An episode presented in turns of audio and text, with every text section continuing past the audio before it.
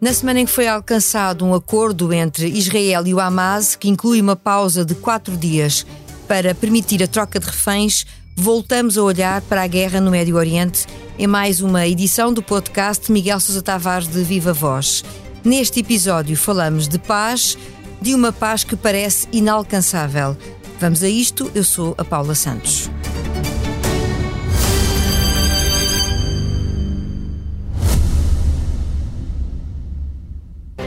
Subscrever o Expresso é ter acesso à melhor informação, a uma vasta oferta de conteúdos exclusivos e à opinião de referência. Subscrever o Expresso é tornar-se membro do nosso clube, poder ser voz ativa de uma comunidade informada e beneficiar de vantagens exclusivas. Subscreva o Expresso em expresso.pt barra digital. Expresso. Liberdade para pensar.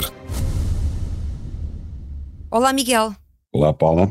Sem olhos em Gaza. Este é o título do seu artigo esta semana no Expresso, um título retirado de um livro que nos conta a história de um aristocrata inglês que se converteu ao pacifismo. Está lançado o mote para esta conversa sobre a guerra, uma guerra onde as tréguas, apesar da pausa, continuam bastante distantes. É verdade. É verdade. Eu digo no, no meu texto que o pacifismo hoje em dia é quase uma palavra proibida. Quem fala em paz é, é mal visto. Ainda ontem ouvimos na Cimeira do G20, eh, surpreendentemente, ou não, Putin dizer que a guerra era uma tragédia, a guerra da Ucrânia, e que estava pronto a negociar a paz. Ninguém lhe vai prestar atenção, como ninguém vai prestar atenção à iniciativa da China para que os chineses chamam uma paz global no Médio Oriente e na Ucrânia, porque o que hoje acontece é que estamos no mundo ocidental dominados por uma por um, um, um, um, grupo de dirigentes para quem a palavra paz parece ser sinónimo de rendição ou de capitulação, como se desde sempre a paz não exigisse sacrifícios e concessões de ambos os lados, porque não há uma paz uh, que não envolva isso, a não ser com uma vitória militar decisiva. Mas seja por, um, por falta de visão estratégica, seja por interesses de facto do aparelho militar industrial, uh, conseguir a paz hoje em dia parece que é um objetivo que os dirigentes não, não visam. Veja, Paula, veja por exemplo que este acordo de cessar-fogo parcial de quatro dias para troca de prisioneiros entre Israel e o Hamas foi mediado pelo Qatar, com a ajuda do, do, dos Estados Unidos e do Egito, eh, com contribuições de outros países, mas total ausência, por exemplo, da Europa. A Europa esteve absolutamente ausente de qualquer tentativa de paz para o conflito entre Israel e o Hamas, como se isto não se estivesse a passar na fronteira da Europa. Eh, assim como a guerra da Ucrânia se passa dentro das fronteiras da Europa e não há nenhum movimento europeu em direção à paz. É uma coisa absolutamente impressionante como é que a Europa pode assistir a tudo isto de braços cruzados, não tendo nenhuma iniciativa em direção à paz. Aquilo que eu sustento no meu texto no Expresso é que chega. São 75 anos a vivermos na instabilidade causada por este conflito. Uh, neste momento, não abstraindo, nem esquecendo, porque não é possível, nem é, nem se deve esquecer o que aconteceu no 7 de outubro com o ataque assassino do Hamas em Israel, não esquecendo isso, a resposta de Israel ultrapassou desde há muito os limites do, da legítima defesa. Estamos perante uma resposta tão terrorista quanto foi o ataque do Hamas, e a Europa tem a obrigação de, de começar a falar duro com Israel, eh, mais do que falar duro, tem obrigação de começar a, a, expor Israel perante as consequências de funcionar à margem da lei e não apenas de tentar parar com este massacre que está em curso em Gaza, mas de exigir a Israel uma solução para o pós-guerra, uma solução para depois deste conflito que nos garanta que não, não vai haver a seguir mais 75 anos de conflito eterno. É a altura de começar a pensar não apenas eh, para além deste, deste, desta conjuntura, mas para uma solução final que seja uma solução digna para, para os palestinianos, que lhes garanta um Estado viável e, e autónomo e ao mesmo tempo que garanta a Israel, que também tem direito a isso, o direito de viver em paz e em segurança. De quem é a responsabilidade do lado europeu por essa ausência que o Miguel referia? é apenas imputada a Ursula von der Leyen ou, ou acha que há aqui um papel dos restantes líderes que também é, é significativo? Não, responsabilidades vêm de, de, trás, desde há muito, começa na Inglaterra, que abandona o seu mandato sobre a Palestina de, de, uma forma que quase só os ingleses foram capazes de fazer, que era descolonizar à pressa e sair de qualquer maneira, fizeram na Índia, fizeram em muitos outros sítios, eh, continua depois com países como a França, que durante décadas fizeram fortunas a vender aviões e a vender armas sofisticadas a Israel, continua com a Alemanha, que tem obviamente um complexo moral em relação a Israel e que, portanto, até hoje eh, está sempre na linha da frente do apoio a Israel, não quero que lhe lembre a sua responsabilidade eh, moral e política no Holocausto, e continua por aí fora com muitos países europeus, uns por interesses comerciais, outros por interesses estratégicos, e outros porque acham que Israel é dos nossos representa os nossos valores morais, os valores da civilização, dos direitos do homem, em que o Ocidente se revê. Agora, basta olhar para as imagens de Gaza, basta ver como um exército sofisticado combate nos hospitais, não contra soldados, porque afinal não estava lá nenhum quartel-general do Hamas, que se saiba, mas contra doentes e contra médicos. E basta ver isso para ver como, de facto, o, o, atual governo de Israel e o atual poder de Israel não tem nada a ver com a civilização dos direitos humanos de que nós nos reivindicamos. Estando a Europa de fora, mas dizendo Miguel que é tempo de o Ocidente impor uma solução de paz e de futuro, quem é que está em condições para liderar esse processo? Eu acho que devia estar a Europa, porque eu acho que os Estados Unidos, nesta crise, pela primeira vez, talvez, desde há muito tempo, talvez desde Clinton e os acordos de Oslo, os Estados Unidos têm feito um, um esforço sério para tentar conter a mão de Israel. Mas esse esforço não tem resultado. Biden foi pessoalmente a Israel quando começou o conflito. Aliás, Netanyahu disse é a primeira vez que um presidente americano nos visita em situação de guerra. Eh, Blinken já lá foi duas vezes, parece que vai terceira vez. Eles têm tentado tudo, mas eles não conseguem conter a mão de, Israel. E eu acho que a Europa devia não apenas ajudar os Estados Unidos nesse esforço, mas assumir um papel principal também. Dizer a, a Israel alto porque vocês não podem continuar sozinhos a violar todas as resoluções do Conselho de Segurança das Nações Unidas e a agir como se fossem absolutamente impunes. Há muitos laços e dependências comerciais, financeiras e económicas de Israel para com a Europa. Há muitas eh, matérias em que eh, um décimo das sanções aplicadas à Rússia, se aplicadas a Israel, os iam fazer pensar duas vezes, e a Europa tem que assumir essa posição, tem que assumir esse papel.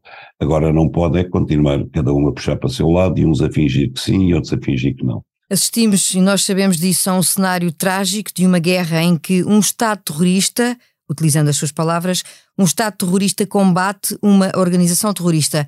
Mas ainda assim, Miguel, este sinal eh, de alcançar um primeiro acordo pode ser entendido como um sinal de esperança?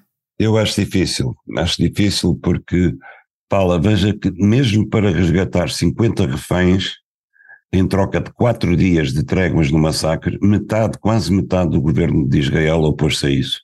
E grande parte da opinião pública em Israel opõe-se a isso. Ou seja, eles não se importavam de sacrificar a vida de todos os reféns em troca de continuar a massacrar sem tréguas uh, os palestinianos que estão em Gaza. Não, não os militantes do Hamas, mas os palestinianos. Ontem ainda, quando era suposto faltarem só 12 horas para começar o, o cessar-fogo, que afinal foi adiado por mais 24, Sim. Eh, mas quando se pensava que faltavam 12 horas, Israel eh, destruiu um bairro inteiro na, na zona de segurança. Foram mais 100 mortos causados. E parece haver aqui uma bebedeira sanguinária que ninguém consegue travar, e eu imagino que, que as pessoas do, do, lado de Israel estejam a festejar cada vez que chega uma notícia de Gaza a dizer mais 100 palestinianos foram arrasados num bombardeamento em Jabalia ou num bombardeamento num hospital. Eh, quando se chega a este ponto de cegueira, de bebedeira sanguinária, é difícil perspectivar qualquer coisa. Uh, uh, os, no governo israelita e na, na opinião pública israelita se opunham a esta troca parcial de prisioneiros, eh, exigiam que fossem todos negociados de uma vez só, que o governo israelita conseguisse negociar com o Hamas a entrega dos 240 prisioneiros em poder do Hamas. Se isso acontecesse, como é óbvio, o Hamas perdia qualquer poder negocial e a seguir Israel entraria com tudo, a, de, a destruir tudo. Não os, os, os guerrilheiros do Hamas simplesmente, nem da Hezbollah, mas destruiria toda a população de, da faixa de Gaza, todos os 2 milhões e 300 mil uh, seres humanos que ali estão. Uh, o objetivo final é correr com eles para o Sinai, na melhor das hipóteses, também há um ministro que defendeu que uma bomba nuclear tática não seria uma má ideia, mas o objetivo final é correr com eles da Palestina, obviamente. Se o Hamas entregasse de uma só vez os 240 prisioneiros em seu poder, é óbvio que a seguir Israel faria faria daquilo uma terra plana completamente, não, não estaria lá nada. Justamente o acordo agora alcançado contou com a oposição de parte do governo israelita isto torna-o mais frágil e fragiliza não só o próprio governo, como até o acordo? Eu acho que sim, mas eh, para mim o mais surpreendente é que as vozes que nós vemos de contestação a este governo israelita, que é um governo não apenas de extrema-direita, mas um governo que contém lá dentro várias fações e vários partidos que são partidos teocráticos, eh, completamente fanáticos do ponto de vista eh, civil até, partidos com, com militantes que por um lado exigem a destruição total do Hamas, por outro lado eles próprios recusam o serviço militar em nome das suas convicções religiosas, mas não existe, ao contrário do que sempre existiu em Israel, uma força para a paz do lado esquerdo. O Partido Trabalhista Israelita neste momento está reduzido a, a quase nada e não existe, uh, ao contrário das pulsões de extrema-direita, ainda mais à direita do que este governo, não existe uma força que contrabalance isso, uma força do outro lado, a bater-se por uma solução de paz e por uma solução de convivência com os palestinianos. Isso é preocupante em termos de futuro, porque a pergunta que toda a gente se faz e à qual Israel não responde é o que fará Israel depois desta vitória? O que fará Israel depois desta batalha que ficará para a história como a batalha dos hospitais, a batalha das crianças, a grande vitória de Israel sobre os hospitais e sobre as crianças de Gaza. O que é que fará Israel depois dessa vitória? E que futuro terá Netanyahu, admitindo que tem algum, não é? Exatamente, exatamente. Eh, Netanyahu, se não tiver futuro, eh, política em Israel não é por não ter arrasado o Hamas em Gaza, é por ter permitido o ataque de 7 de outubro em que Israel foi apanhado desprevenido. É por aí que ele cairá. No Médio Oriente, por estes dias, fala-se de pausa. Vamos ver como se desenrola no terreno. Já a seguir, seguimos da alta política internacional e da guerra para a política caseira e entramos no improviso. Muito se tem falado por estes dias sobre o Conselho de Estado e o que por lá é dito, porque o Presidente da República veio dizer que chamou a PGR a Belém a pedido do Primeiro-Ministro e que isso já tinha sido esclarecido pelo próprio. Mas como esse esclarecimento não foi público, a declaração mereceu de imediato um reparo de António Costa, a que se seguiu depois o apoio de um Conselheiro de Estado, António Lobo Xavier, que sustentou as palavras do Presidente. E assim se alimentou mais uma troca de recados e uma intriga Alguém sai bem ou mal desta história, Miguel? Há ou não aqui um dever de confidencialidade a preservar? Eu acho que saem todos mal da história e é, é óbvio que há um governo de confidencialidade em relação às reuniões do Conselho de Estado. Isso está no Estatuto do Conselho de Estado, portanto não é discutível, é mesmo, é mesmo assim. Esse, essa obrigação de confidencialidade só é, uh, só é ultrapassável mediante a autorização do próprio Presidente da República que não a deu neste caso. Eh, não há dúvida que Lobo Xavier violou essa obrigação. Ele diz que a violou em nome da verdade, que tinha ali um conflito ético para resolver, que era deixar passar aquilo que ele entendia que era uma mentira de António Costa, ou. E que adensava o clima de intriga. Eh, essa foi a expressão que utilizou. Exatamente. Ou, ou, ou, ou violar o dever de confidencialidade. Entre os dois valores, ele escolheu o, o, o segundo. Mas deixa-me dizer, Paulo, uma coisa. Este Conselho de Estado, a meu ver, correu tudo mal desde o início. Primeiro porque antes de ele se realizar, eh, Marcelo Rebelo de Sousa anunciou logo que faria uma comunicação ao país imediatamente a seguir. O que quer dizer que ele já tinha a decisão tomada antes de ouvir o Conselho de Estado. O que quer dizer que eh, a reunião do Conselho de Estado era, por natureza, inútil. Dissessem o que dissessem os conselheiros, fosse qual for a, fosse a maioria para que se inclinasse os conselheiros, o Presidente já tinha a sua decisão tomada. Eu acho que isto é uma desconsideração do papel do Conselho de Estado. Eh, essa é a primeira coisa. A segunda coisa é que, confidencialidade ou não, eh, logo dois dias depois, creio eu, o Jornal Público publicava, e não foi desmentido, uh, o voto de todos os conselheiros de Estado, como é que eles tinham votado relativamente à, à, à, questão que estava em cima da mesa, que era dissolver ou não dissolver a Assembleia e convocar eleições. E por aí ficámos a saber uma terceira coisa lastimável, é que os conselheiros votam conforme a sua inclinação, nem é política partidária, basicamente. Ou seja, todos aqueles que são do PS para a esquerda votaram pela manutenção do atual governo e que o presidente chamasse outra pessoa do Partido Socialista para, para formar governo. E todos os que eram do PS para a direita votaram pela dissolução da Assembleia da República. Eu acho isto absolutamente lastimável. Porque isto significa que, basicamente, a grande maioria daqueles conselheiros não estão ali com o papel de facto de aconselhar o presidente. Não estão ali com espírito de independência nem com espírito crítico. Estão ali ao serviço das suas convicções partidárias, se não mesmo dos partidos de origem deles. E alguns deles são comentadores televisivos. Alguns deles são ou foram dirigentes partidários. E, portanto, há aqui uma, uma promiscuidade de, de valores, para não dizer de interesses em jogo, que eu acho absolutamente lastimável.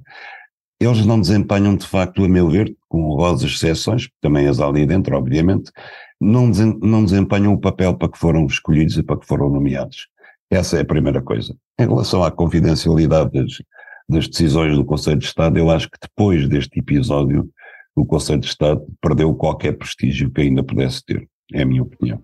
Sem Olhos em Gaza, fecha-se mais um episódio do podcast Miguel Sousa Tavares de Viva Voz. A sonoplastia esteve a cargo do João Martins. Para a semana regressamos com mais atualidade.